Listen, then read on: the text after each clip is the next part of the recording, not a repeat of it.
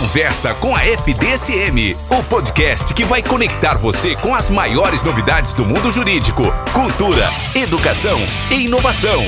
Se liga no melhor direito. Olá, gente. Muito bom dia, boa tarde ou boa noite, dependendo da hora que você estiver ouvindo aí o nosso podcast. Ative suas notificações, nos acompanhe, nos siga, né? E siga principalmente a nossa rede oficial aí, FDSM underline oficial. É isso mesmo? É, isso, ó, até me equivoquei aqui. Nos acompanhe, né? O pessoal da, da nossa técnica nos ajudou aqui. Hoje nós estamos aqui com um ex-aluno, tá? É o Braidote, né? Foi alguém que depois da faculdade nós nos tornamos amigos. A filha dele estudou aqui, está no direito, tá? E nós vamos falar hoje sobre adoção. E eu vou pedir para o Braidotti, no momento em que ele der as boas-vindas aqui para vocês, que ele explique o porquê que ele foi convidado para falar de adoção. Muito bom dia, Braidotti. Bom dia, Kiko. Bom dia, pessoal. Uma alegria estar aqui e para falar desse tema que me é muito caro, um tema que me é muito empolgante.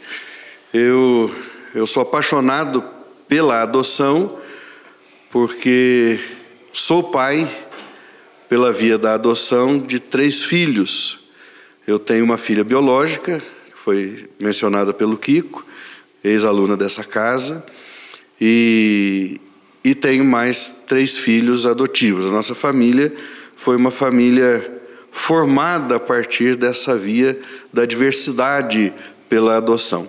E adotamos na caminhada, não foram três adoção, não são irmãos biológicos e se tornaram irmãos e se tornaram nossa família na caminhada.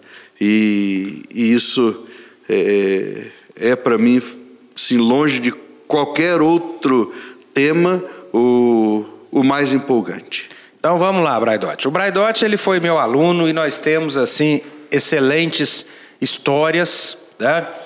É, algumas críticas que eu faço em sala de aula sobre alguns temas, e ele sempre de maneira muito inteligência, com muita inteligência ele fazia o seu contraponto, e quando há inteligência, eu sempre respeito.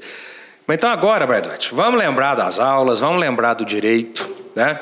Eu sempre já dizia na sua época, digo até hoje, a adoção é uma maneira diversa de ter filho. Quem adota, adota para ser pai ou para ser mãe, e às vezes o pessoal confunde isso. Então eu vou dar um tempinho, você vai ter um tempinho maior para você falar agora. Eu quero que você fale sobre isso. Lembra aquela história da socioafetividade no direito de família, do pai socioafetivo, aquele que é porque quer? Eu, eu não gosto nem de usar assim prevalência disso sobre o sangue. A questão não é essa, são situações diferentes. Uhum. Mas eu quero que você fale disso, de, dessa questão, desse sentimento, dessa responsabilidade de ser pai que seja biológico ou adoção, pai e mãe é quem quer ser, né? Quero que você fale sobre isso, quero que você fale sobre aquilo que pessoalmente a adoção não é. Tá? Okay. A palavra é sua. Obrigado, Kiko. O adoção é de fato a via para aquele ou aquela que deseja ser pai ou mãe, né? E então não é, não é, já de, de cara a gente pode dizer isso, não é uma forma de eh, se fazer caridade. A gente já conversou, já há tempo a gente fala sobre isso, né? Mas algumas pessoas nos abordam quando a gente fala, quando conhece a nossa história, né, lá de casa, pessoas nos abordam e falam que gesto mais lindo de vocês, né? Como se a adoção fosse uma, uma forma de fazer é, caridade ou de acolher uma criança que não teria um, um outro, uma outra oportunidade e eu, como uma pessoa boa, vou ser esse canal de oportunidade para essa criança. Né? É, então não é, não é. A motivação não, não pode ser essa. A motivação não pode ser essa, porque lá na frente vai dar errado. Lá na frente vai dar errado. Porque ser pai e mãe é um grande desafio, seja que modalidade for. Né? Eu, você vai continuar a sua resposta, mas eu vou interromper. Então, assim, ó, os riscos da paternidade são os mesmos na uhum. biológica e na adoção. E você já começou, não é caridade. Então eu não posso adotar alguém esperando assim, ó, como ele é adotado, tá melhor, eu posso esperar dele uma gratidão maior. Entra nesse nosso raciocínio aqui? Perfeito, Kiko, perfeito. O, essa é uma, é uma situação que, se você for esperar, e, a, e, tem histórias, né? A gente, por causa da adoção, se aproxima de muitas pessoas e de muitas histórias, mas de histórias de adoção que não estão dando certo exatamente por isso porque se tem uma expectativa de, de gratidão ou de comportamento é, de perfeição de um, de um final. Você, eu te adotei, eu fiz um, um ato de generosidade, de caridade, de benevolência, então agora eu quero, na mesma proporção, eu quero que você seja o filho que o filho dos sonhos, né? E isso não existe em nenhum lugar, porque não existe pessoa perfeita. Eu não sou perfeito como pai, minha esposa não é perfeita como mãe, muito longe disso, nós não somos. E os nossos filhos não são perfeitos, seja a nossa filha biológica ou os nossos três filhos adotivos, é, nos faz passar raiva do mesmo jeito. Né?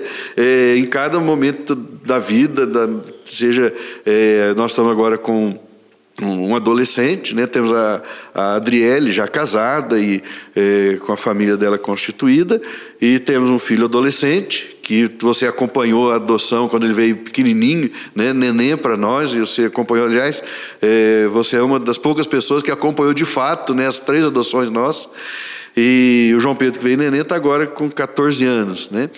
E então a gente passa os perrengues de pai de adolescente do mesmo jeito, de você tá, falar tá, não tá, e fazer. Já, já, fazer tá, já tá gastando mais dinheiro com chuveiro, com água e luz. é, mais ou menos isso. E então, é aquela fase que você, você fala dez sims um não que você fala já desanda, já desanda tudo, né? Você já fica com cara feia, como se você fosse ah, o olhar do filho é aquele ser é o pior pai do mundo, né? E se você alimentou ou alimentar aquela sensação ou sentimento de que precisa agora um reconhecimento, uma, um retorno do seu do seu, é, do seu amor inicial, aquela coisa da adoção, se foi baseado nessa questão da, da, da, da caridade, aí você entra em parafuso, né? porque você é, é filho, é filho e não tem, é, seja uma via ou outra. É, vamos lá, uma outra coisa, pai. Daqui a pouco nós vamos vai, falar. Vai, vai me orientando aqui, porque eu vou isso. dispersando aqui. Não, não, não é isso mesmo. Nós vamos falar do processo de adoção, mas antes disso. É outra coisa que eu sempre falo, e por isso que eu quis chamar você aqui. A criança que está lá no abrigo, uhum. ou ela é órfã, ou os pais foram destituídos do poder familiar, ou em vias. Nós vamos abordar isso. No... Aí você pega lá o artigo 1638, a hora que você lê aquilo lá, é aquele pai ou aquela mãe que fizeram muita força. Né? Pra... Não foi fácil não foi tirar fácil, aquela criança. Não foi fácil. Eles lutaram para isso. Lutaram, para pôr aquela criança é lá. Isso. Então, assim, aquela criança que está ali, no mínimo, mas assim, estou sendo bom, no mínimo ela tem uma história de vida muito triste. Uhum. Para a gente não falar de abuso, um monte de... Mas no mínimo triste. Ou seja, não é uma prateleira de criancinha bonitinha, isso. branquinha, loirinha, de olhar... Ela está traumatizada, às vezes com doença, às vezes com um monte de coisa. Como é que lida com isso? Porque ela vai sair, ela vai vir para um mundo melhor, ela vai vir para uma situação melhor, mas vem com essas marcas. É difícil, é precisa de um, de um psicólogo, se a família dá conta. Como é que é lidar com isso, Braidante? Ô Kiko, cada caso é um caso, né? Isso, a família, pode, a família, a, às vezes a, a gente tem acompanhado alguns casos que a família tem uma estrutura emocional que consegue ajudar a criança nesse processo e a família consegue se ajudar nesse processo. É, mas, por outro lado, é, é eu tenho visto é, alguns casos, e não são poucos, de devolução da criança. Eu acho muito triste essa palavra é, e esse ato, né, algo assim muito pesado de famílias ou casais que sonharam, sonharam, sonharam e sonharam erradamente, né? Sonharam com um, um filho ideal que não existe, nem se fosse o filho biológico formado, que ó, nós vamos fazer esse filho é, dentro de um, de, de, um tubo de ensaio, colocando nele aqui ó, o que nós queremos é, fisicamente, características físicas, emocionais é, e tal. É, não, não, não cria essa criança, esse filho ideal, E aí, voltando, se fosse biológico feito nessas circunstâncias, já não seria possível. E imagine uma criança ou adolescente, como você já disse, que vem, no mínimo, de uma gestação complicada, né? Porque às vezes é, é uma criança de poucos meses, sim, né? Sim, que você tá, tá, que é um bebê. Mas, ah, não, é um bebê, não teve, não tem um histórico aí de sofrimento. Mas tem o histórico de nove meses, na maioria das vezes, de uma mãe que não fez pré-natal, de uma mãe que algumas vezes nem sabia que estava grávida, de uma mãe que não sabia porque era usuária de droga, dependente de química, é, vivendo em situação de prostituição ou situação de rua, que não tinha é, a mínima condição de entender o que estava acontecendo, às vezes, nesse processo todo. E assim nasceu e veio uma criança. Né? E, e aí você imaginar, quem, vai, quem pensa em adotar, imaginar que vai ter um, um filho é, de prateleira, é essa grande ilusão e que frustra muitos pais nesse processo e acaba gerando chegando nessa questão de devolução que é muito triste. Muito, já que você falou na prateleira, vamos no antes disso, pessoal da faculdade de direito, né, pessoal lá do primeiro período, quem já passou um pouco, vamos aproveitar dar uma recordada. Quando eu citei aqui o artigo 1638, tem a ver com a destituição do poder familiar. Vai lá dar uma conferida no poder familiar do 1630 ao 1638. Vai lá no ECA, dá uma olhada na adoção, né? Que aí você, né, a partir desse podcast, você dá uma boa estudada no assunto. A hora que você falou do filho da prateleira, nós sabemos que hoje tem as famosas filas, né? A fila de quem quer adotar, o cadastro, uhum. e a fila, o cadastro das crianças a serem adotadas. Uhum. E quando você se inscreve, né? Tem, então, contar que é uma partezinha, você tem que se inscrever para adotar, você meio que passa o perfil. Eu quero a criança com tantos anos, uhum. sexo e tal. Que também não deixa de ser uma escolha. Isso dificulta a adoção? Quando eu pergunto isso, vamos pensar nessas duas filas. Eu tenho uma fila enorme de gente querendo adotar, que não é pequena, uhum. e tem uma fila enorme de criança para ser adotada. É. E isso não acaba. Essa questão desse perfil, você acha que isso acaba sendo um dificultador? Sem dúvida. É uma opinião pessoal. É, sim. O que acontece? O que muita gente não sabe é que hoje existem muito mais pessoas na fila para adotar do que é, crianças, crianças e adolescentes para serem adotados. Então, quem ouve falar isso, fala assim, mas então é seguir a fila e fechar a conta, né?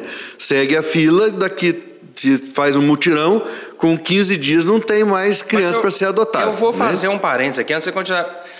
Vejo isso de uma maneira um pouco positiva. Se tem mais gente querendo adotar do que criança, até não deveria. Mas é sinal que talvez a gente esteja com um número maior de adoções aí no final do, das contas. É, mas, mas isso não é de agora, Kiko. É essa, essa discrepância entre nas duas, as duas filas não é de agora. Qual é o grande problema? É exatamente o que você perguntou. O perfil. O perfil né? é, por quê? Porque existe um número enorme de pessoas pretendentes à adoção que limitam o perfil a, é, a menina da prateleira. É a menina branca, até dois anos, né? é saudável. Então, é, quem... Você pode agradecer à faculdade onde você estudou Direito de Família que o seu professor falava isso, era o exemplo do seu professor aí, de família. É isso aí. Então, é, a pessoa vai, ela se, ela se habilita, estabelece um perfil tão limitante que ela vai ficar 10 anos na fila aguardando. Por quê?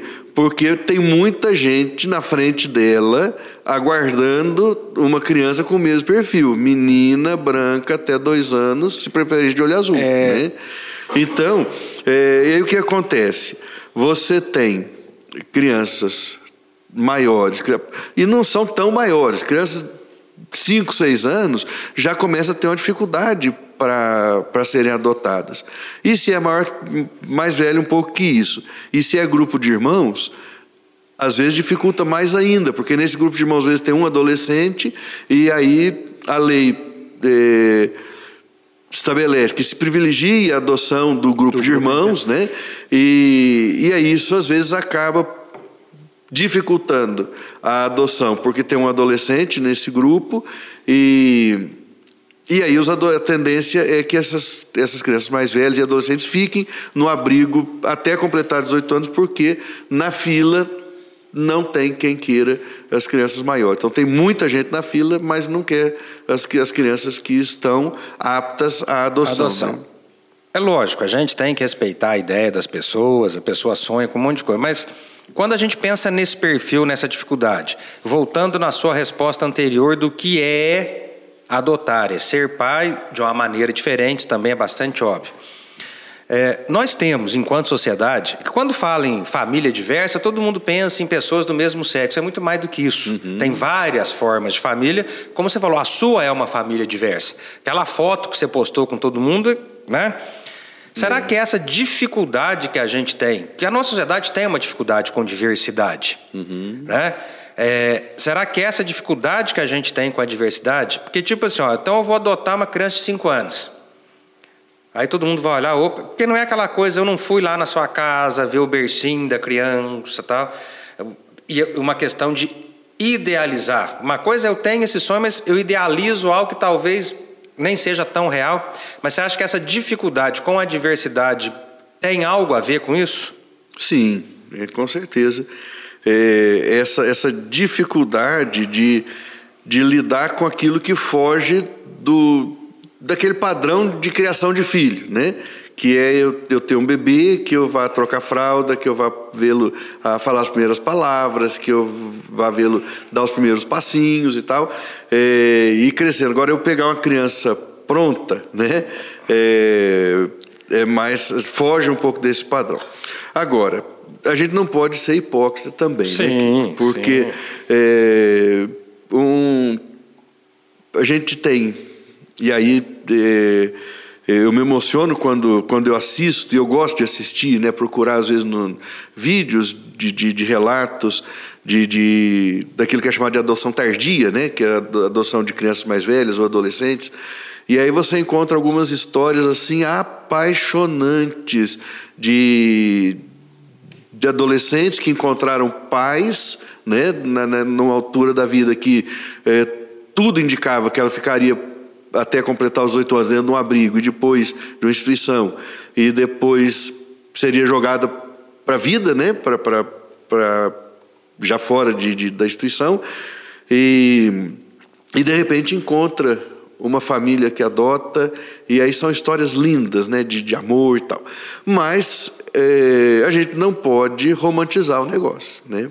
Porque aquilo que nós falamos, você comentou e, e de fato é verdade, é, existe um histórico, né? Então você dizer assim, é, é fácil você pensar na adoção de, de um adolescente, é, As ou de uma criança que ele é, traz, traz é muito, muito difícil, né? E às vezes, você, às vezes a pessoa tem vontade de adotar, mas ela ainda alimenta que, mas quem eu vou trazer para ser meu filho, né? Como vai ser esse filho? Porque uma coisa é eu ter um filho adolescente hoje em casa que veio pela via da adoção, mas que, que veio com nove meses. E né? ele chegou na adolescência já com seu acompanhamento. Exatamente, né? ele, ele veio para mim com nove meses. Hoje é um adolescente que veio pela via da adoção, mas não é. é agora eu fico imaginando assim: você é, acolher ou receber como filho. É, você tem que o casal, né, ou, ou é, que a adoção pode ser individual também, né? É, a pessoa ela tem que ter assim uma, eu acho que uma, uma maturidade para saber isso. Falar assim, olha, eu tô, eu estou adotando alguém que tem um histórico que provavelmente vai vai dificilmente vai ser um histórico bom. É, é o que você falou, não, não adianta não, dourar a pílula. É, é isso aí. E mais que que é um que é muito lindo, né? Eu não é. tenho essa experiência, né? Minha experiência, é, embora a gente não tenha limitado a adoção a, a bebês, né? Ou a crianças tão, tão pequenas, mas a nossa é, acabou coincidindo, né, que a nossa vez na fila, a criança para para adoção, ah, nos três casos, né, o João Pedro com nove meses, Ana Lívia com um ano e sete meses, um pouquinho maior, mas Isso. criancinha ainda, e e agora a Ana Luísa com seis meses. Tá, então agora nós vamos para a parte processual. Antes disso, pessoal, é um tema interessante. Assistam aí um filme. Lógico que os filmes romantizam, mas ele é bastante real. De repente, uma família. É um filme bastante interessante, porque tem isso: tem duas crianças pequenas e uma pré-adolescente. Então, é um filme que vale a pena assistir sobre esse tema. Nós falamos da fila, então eu vou, vou dar uma pequena introdução e você vai falar das suas impressões. Então, o pessoal do direito, salvo raras exceções, hoje não existe adoção direta. Tá? Uhum. Então, quem quer adotar se habilita, entra num cadastro, apresenta alguns documentos e temos aqui a, o cadastro das crianças e adolescentes para serem adotados, certo? Esse primeiro passo, Braidote, para se habilitar, você adotou três. Três. Uma habilitação vale ou teve que fazer habilitação três vezes? Três vezes, três vezes. Mas uh, eu, eu acho que teve uma alteração na lei com relação a isso. E então agora você pode, quem já, quem já adotou é, aproveita, não, a habilitação, aproveita a habilitação. Ela só ela tem, tem que manifestar essa, essa vontade novamente, mas ela, ela só recebe uma, um, uma avaliação da, da, equipe técnica, né, de, de assistente social, psicólogo e tal, e, e aí tendo um parecer favorável da, da equipe técnica, já, já vai direto novamente para, o cadastro, cadastro de adotantes, né, para filho de adotantes. E, mas no nosso caso, nós tivemos que nos habilitar as três vezes. As três tá. vezes. Entrou, fez a habilitação, entrou no cadastro, chegou a criança, processo de adoção. Processo, processo, ação mesmo, contrato advogado, petição inicial, produção de provas, do jeitinho que está no Código de Processo Civil? É, o processo, o processo é esse. Você, você recebe o contato, vamos, vamos as, as partes, os, os passos aqui. Você recebe o contato da, da, da equipe social do, do, do, fórum dizendo que. Ah, sim, desculpa. O cadastro é nacional. Você pode ser chamado para buscar uma criança lá no Rio Grande do Sul. Pode, pode, mas vamos fazer. Existe um cadastro de comarca. Na prática, a comarca, é, a preferência sempre é na comarca. Por quê? Porque todo o acompanhamento, o processo vai ser muito mais fácil. Né? Então, é, o cadastro nacional ele acaba sendo usado quando você na comarca na, na, no, na, no cadastro da comarca você não encontra alguém é, tá, então, com, com, aquele perfil. O cadastro é nacional, mas com uma preferência na comarca. Na comarca. Vamos fazer rodar aqui na comarca. Rodar aqui na comarca. Uma, um subcadastro. Exatamente. Um cadastro mais aqui da comarca. Isso, tá, isso. Tá. São, são pessoas habilitadas no cadastro nacional, mas a preferência para os habilitados na nossa comarca, ou na determinada comarca.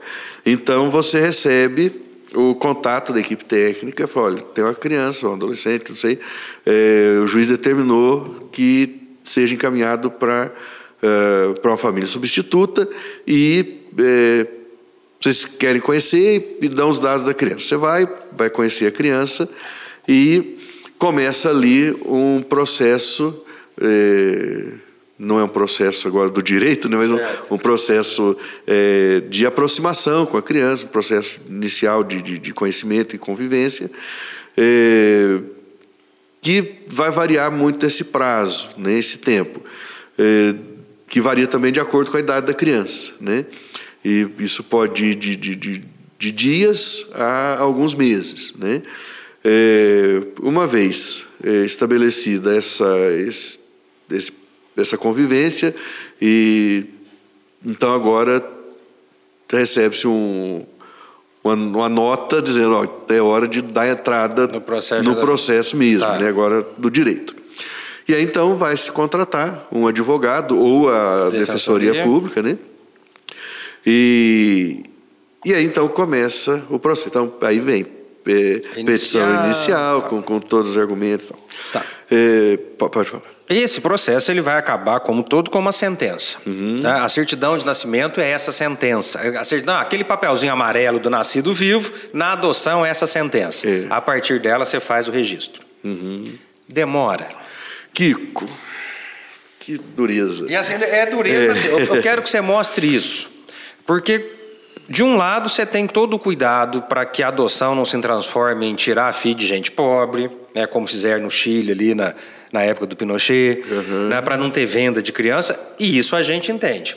Mas, por outro lado, você tem situações muito claras né, e se acaba trazendo, para além de outros problemas, para quem quer adotar, uma angústia, tal, o que pode talvez até desanimar alguns pretendentes à adoção. Eu quero que você analise. Você conhece direito. Uhum. Então analisa isso para nós. E se você vislumbra alguma coisa em que pudesse, pensando no direito, pudesse ser um pouco mais rápido. O, alguns textos do direito que falam eh, sobre adoção, em alguns textos eh, a gente encontra um, uma análise interessante que eu isso que alguns que eu não sei de quem que é essa análise, quem falou isso primeiro, né? mas que a adoção é, é um longo parto doloroso, doloroso, angustiante, que só termina com a, o trânsito em julgado da sentença. Né? Eu, eu vou procurar, mas eu arrisco dizer que isso está com cara de Washington de Barros Monteiro e Silvio Rodrigues, que deve ter sido atualizado depois. Mas a origem disso aí, eu vou, eu vou procurar Procura isso. lá, porque tá, tá cara de isso, ser. isso se repete demais, essa, tá é, de isso se repete muito. E, e para mim é uma das melhores definições, porque o processo é exatamente isso: é um parto dolorido, longo e sofrido, angustiante, que só vai terminar é, com o trânsito em julgado da sentença. E isso é, e aí eu vou dar um exemplo pessoal, né? Como foi angustiante. Nosso último, nossa última adoção, nós, eu entrei. Tá, vou, isso, isso, vamos lá. Agora a pergunta bem objetiva. Entre, como é que chama a filha mais nova?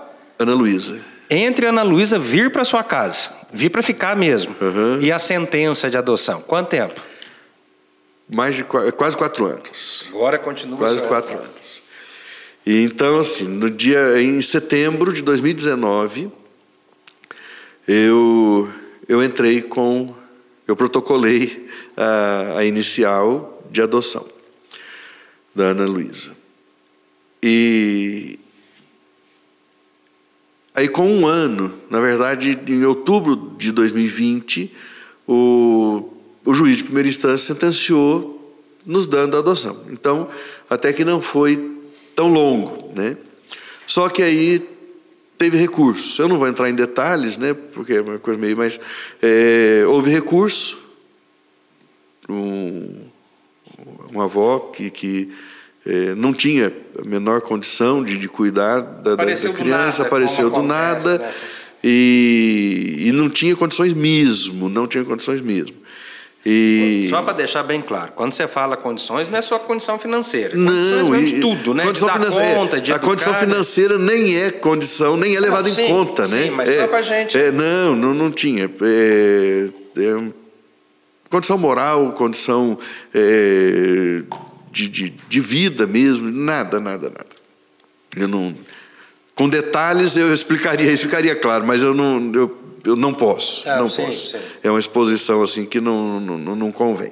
Mas é, apareceu essa avó do nada e ficou sabendo que era possível é, fazer uma, uma apelação, né? ela achou bonito o nome, e falou, então vamos apelar. Né? E, e aí foi para o tribunal e, e lá isso foi enrolado até é, até agora, no mês de, de, de, de março de 2023, é, que aí então saiu o acordo, né? E, e aí o, esse parto nosso longo, dolorido, ou doloroso e demorado, é, não, não, não terminou com a sentença de primeira instância, mas com o trânsito em julgado do, do acordo. Né? E, mas é, a lei, Kiko, se, se, se você pega a, os, os, detalhes da lei, e se fosse cumpridos os prazos da lei, eu acho que seria. É, estaria resolvido tá, o problema. Então, assim, é uma coisa que a gente fala muito aqui. Eu, te, eu tenho uma boa lei. É. Ela só não. Não é que não funciona, ela não é aplicada do jeito que está lá. É, a gente não, pode eu, simplificar o negócio eu assim? Acho, é isso, é isso. O, O, porque, o que, que a lei fala? Primeiro, é, a criança ou adolescente foi abrigado, de três em três meses, o caso dela. Então, 90 dias, o caso, a situação dela tem que ser revista. O juiz tem que ver a situação daquela criança, daquele adolescente e, é, e tentar dar uma destinação ou reintegração da criança, Agora, reinserção de, no, de novo, eu vou, vou perguntar. Porque você deve acompanhar, você viu no seu caso. Porque nós temos algo lá na prisão preventiva. A cada 90 dias o juiz tem que reavaliar. Aham. Eu posso realmente reavaliar, pegar, olhar, ou eu posso pegar o processo e falar mantém. Ou seja, eu não formalmente eu reavaliei, mas, não, Mas- materialmente, de fato, não. Nada, é. Sem crítica nenhum juiz, o juiz que cuida de adoção aqui em Pouso Alegre, ninguém é perfeito, mas só, só merece elogio pelo que ele tenta fazer. Uhum. Mas você acha que tem um pouco isso também? Eu vou lá, faço um um despacho padrão de três em três meses e pronto? Poderia ter uma reavaliação mais Mas consistente? efetivo, é, é, eu, eu penso que aqui em Pouso Alegre, Kiko, ainda é muito bem feito.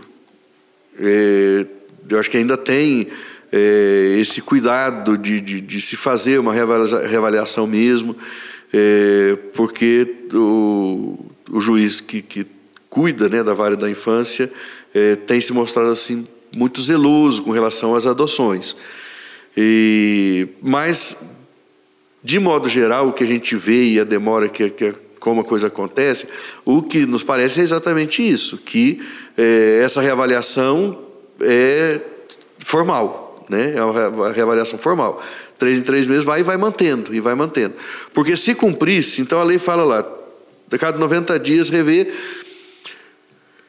E se tivesse esse entendimento de que, olha, se chegou aqui, se a criança chegou no abrigo, é o que você acabou de falar, os pais lutaram para aquela, para que, para aquela, não, não foi fácil. por- E na grande maioria das vezes, o restante da chamada família biológica, às vezes está na mesma situação, é um entorno, né? É, não, até porque é, se tivesse alguém com estrutura melhor ou com a Talvez cabeça já melhor, já tivesse feito, né? interferido antes de chegar no, no, no- no- no fato mesmo, né, de tirar a criança da, da, da, da família para, abrigar. Então, eu acho que precisa é perder um pouco essa questão, vou voltar na expressão romântica, né? agora do outro lado. O romantismo da reinserção da criança na família biológica. É, a coisa assim, a própria prática da- das equipes técnicas, do judiciário e tal, eu acho que dá um certo know-how Agora- de conhecimento para dizer assim, olha, é, gente, não adianta a gente insistir com isso aqui de querer reinserir, reinserir uma criança que não, não vai, uma Não família tem- que assim, não vai resolver. va- Vamos né? fazer um parênteses aqui também. Tem, tem um outro lado aí também, o Braidotti. Acabei de pensar aqui, não sei se você já pensou sobre isso. Tá. Nós sabemos que para chegar lá no 1638 e ir pro abrigo, o pai e a mãe fizeram força. Tá, tem um tio legal que cuida da criança, só que é parente biológico daqueles dois. Será que o medo da interferência desses dois, porque eles, vivos eles estão, Uhum. eles perderam, mas estão ali. E são É. parentes biológicos, têm acesso. Será que, que o medo dessa interferência, desse contato, daquilo que eles poderiam trazer para dentro da minha casa, que eu vou cuidar dos filhos dele, isso teríamos uma porcentagem de famílias biológicas que não assumem as crianças por causa disso, ou você acha que não? Não, eu acho que sim, eu acho que sim. É, porque uma coisa é eu, eu, eu vou trazer para mim essas crianças e vou, ou essa criança, e eu vou adotá-la como tio, eu vou, não posso, vamos dizer, eu não vou adotá-la é, formalmente, mas como eu vou receber a guarda. O tio né? pode é um dos casos de adoção direta, inclusive. Aí. É. E aí ele ele vai trazer para cá. Só que ele vai ter exatamente a, a presença constante, ou a sombra constante desses pais que tanto mal já causaram. Que tanto mal já causaram. Então, com certeza, com certeza, é, essa existe essa, essa, fuga, né? Essa fuga da, de alguns da família é, biológica, família extensa, é, e, não, e não pegar uma criança. E aí, quando a criança vai para o abrigo, então, se a gente desmistificar essa coisa de que ah, vai vai conseguir reestruturar a família biológica para devolver lá e tal, é, a coisa vai andar muito mais depressa. Né? Por quê? Se a lei fala em 90 dias, então vamos cumprir os 90 dias. Se em 90 dias a família não demonstrou é, Não que existe. mais 90. Não precisa esperar, não precisa prorrogar esse prazo por 90, 90, 90, 90 e chegar aos 18 meses que a Até lei também estabelece. um né? detalhe, se tiver alguém da família biológica tão interessado, ele não vai esperar chegar nos... Exatamente, Né? exatamente. E então, assim, 90 dias é um prazo excelente para, é, ou suficiente para falar assim, olha, vamos encaminhar para uma família, é, para uma, pra uma família, desculpa, para uma família substituta. E, e aí cumpria outra coisa que o, a lei também estabelece, que é a destituição do poder familiar Antes do processo de adoção. Né? De imediato. Para a hora que você entrar com o processo de adoção, não ter... Exatamente. Não tem réu no Porque processo. Qual, qual que é a grande angústia, Kiko? do- Tá, isso, tá- isso não tem sido cumprido, Braidotti? Não. Porque a lei diz isso. A lei diz isso. A hora que você entra com a adoção, já tem que ter destituído o poder familiar. É, a lei diz Nisso nós temos uma E grande falha. Grande falha, porque quando você lê o texto da lei, você percebe assim que em 15 dias é possível. Eu vou te fazer uma pergunta pessoal agora, então. Nos três casos que você adotou, já tinha havido a destituição do poder familiar ou não? Em nenhum dos três. Em nenhum dos três? Em nenhum dos três. E aí o que acontece? É, embora tenha é, situações diferentes, Não, sim, né? mas- em nenhum dos três. Vamos, vamos ficar no mais simples. É, não tinha. Não tinha. Tá. E aí e, e essa é a grande angústia. Porque a partir do momento que há a destituição do poder familiar, Acabou. você acabou, você tirou o vínculo daquela criança com a família biológica. Agora o Estado é, é que tem a responsabilidade Vai só sobre se você dá conta. Exatamente. Então assim, o, o- Não tem briga. Os, Ninguém exatamente. da família biológica. Os né? adotantes vão esperar o prazo processual, vão esperar os acontecimentos processuais ou os passos processuais com o coração muito mais leve, porque eu sei que não tem, eh, não tem ninguém eh, no mesmo pé de igualdade que eu disputando uma situação. Porque enquanto não destitui o poder familiar, Pode aparecer. o pé de igualdade é o mesmo, né? Então eu, eu tô com uma criança e não adianta, Kiko. É, cruzou o olhar, Deu a empatia, deu a... dura chorar no podcast que ninguém Não, tá vendo. Você pode, fica, em, pode. você fica em silêncio e o povo fala só engasgou, o que, que foi? Você foi embora? Vamos lá. Respira fundo. é, é para quem não entendeu é que a, a voz embargou aqui. Mas você quando cruza o olhar, você já estabelece um, um vínculo de, de, de pai e filho ali. E, e essa situação ela, ela arrebenta com o coração do adotante em saber que enquanto não houver o trânsito em julgado da sentença, é, você corre o risco dessa criança ser tirada de você.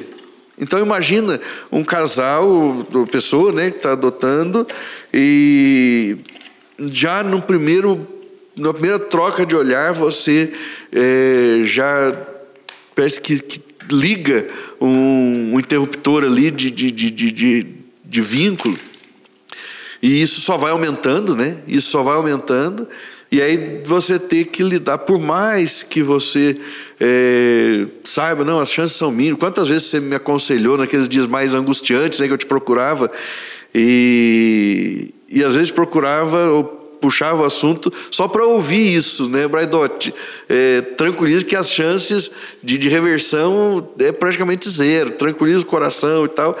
E às vezes uma palavra dessa me ajudava demais, porque era naqueles dias que às vezes você está angustiado, porque por mais que você sabe que a chance de reversão naquele momento é muito grande, mas existe. Existe. Né? O existir que mata. O existir que mata. Pode ser é, 1% de chance, mas é 1%. Né? E se for a minha vez? Né? Se for a minha exatamente. O Braidotti, é para gente e esse assunto também dá mais um podcast, mas a questão para a gente encerrar a questão do processo, a questão de estrutura.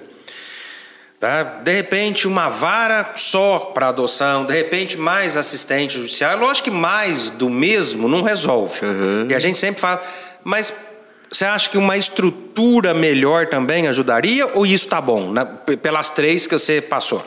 Não, eu acho que ajudaria sim. Ajudaria porque em alguns momentos, quando eu procurei, né,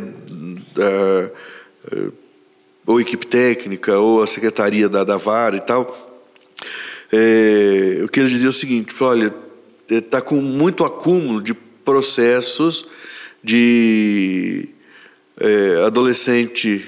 É, processos criminais. No nosso caso, por exemplo, é, que é uma vara só. É a mesma vara. É a mesma isso. vara, né?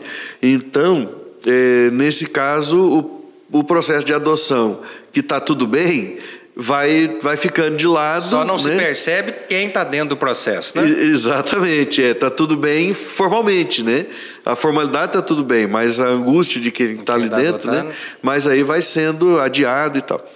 E então, certamente, se um, tendo um, uma vara específica, uma equipe é, uma equipe maior ou que se contrate, porque a lei prevê isso, né, que é possível você contratar é, peritos para ajudar nesse processo e tal.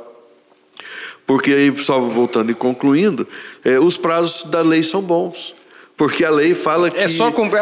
O que você tem Processo 120 Civil- dias. Não, o processo de adoção tem que acabar em 120 dias o pela lei. de Processo Civil tem né? bons prazos, é só cumprir. É só cumprir. Então tá é só cumprir. Então, assim, se, se, se melhorar a estrutura, se investir, né, quem sabe, em equipes voltadas para isso.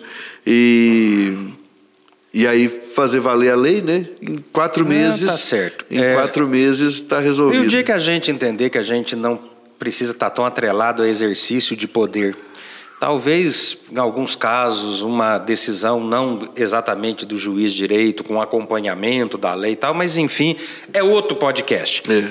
Quando a prosa é boa, o tempo voa e nós passamos até um pouquinho, Braidote. Eu só queria, antes de pedir para você as suas considerações finais, mas principalmente sobre essa questão da adoção do, do coração e a paternidade do coração, só queria dizer isso também, ó, você que está fazendo estágio, você que pensa em ser juiz, advogado tal, às vezes a gente se estressa tal, chegam alguns problemas para a gente que a gente minimiza, mas para quem está lá não é.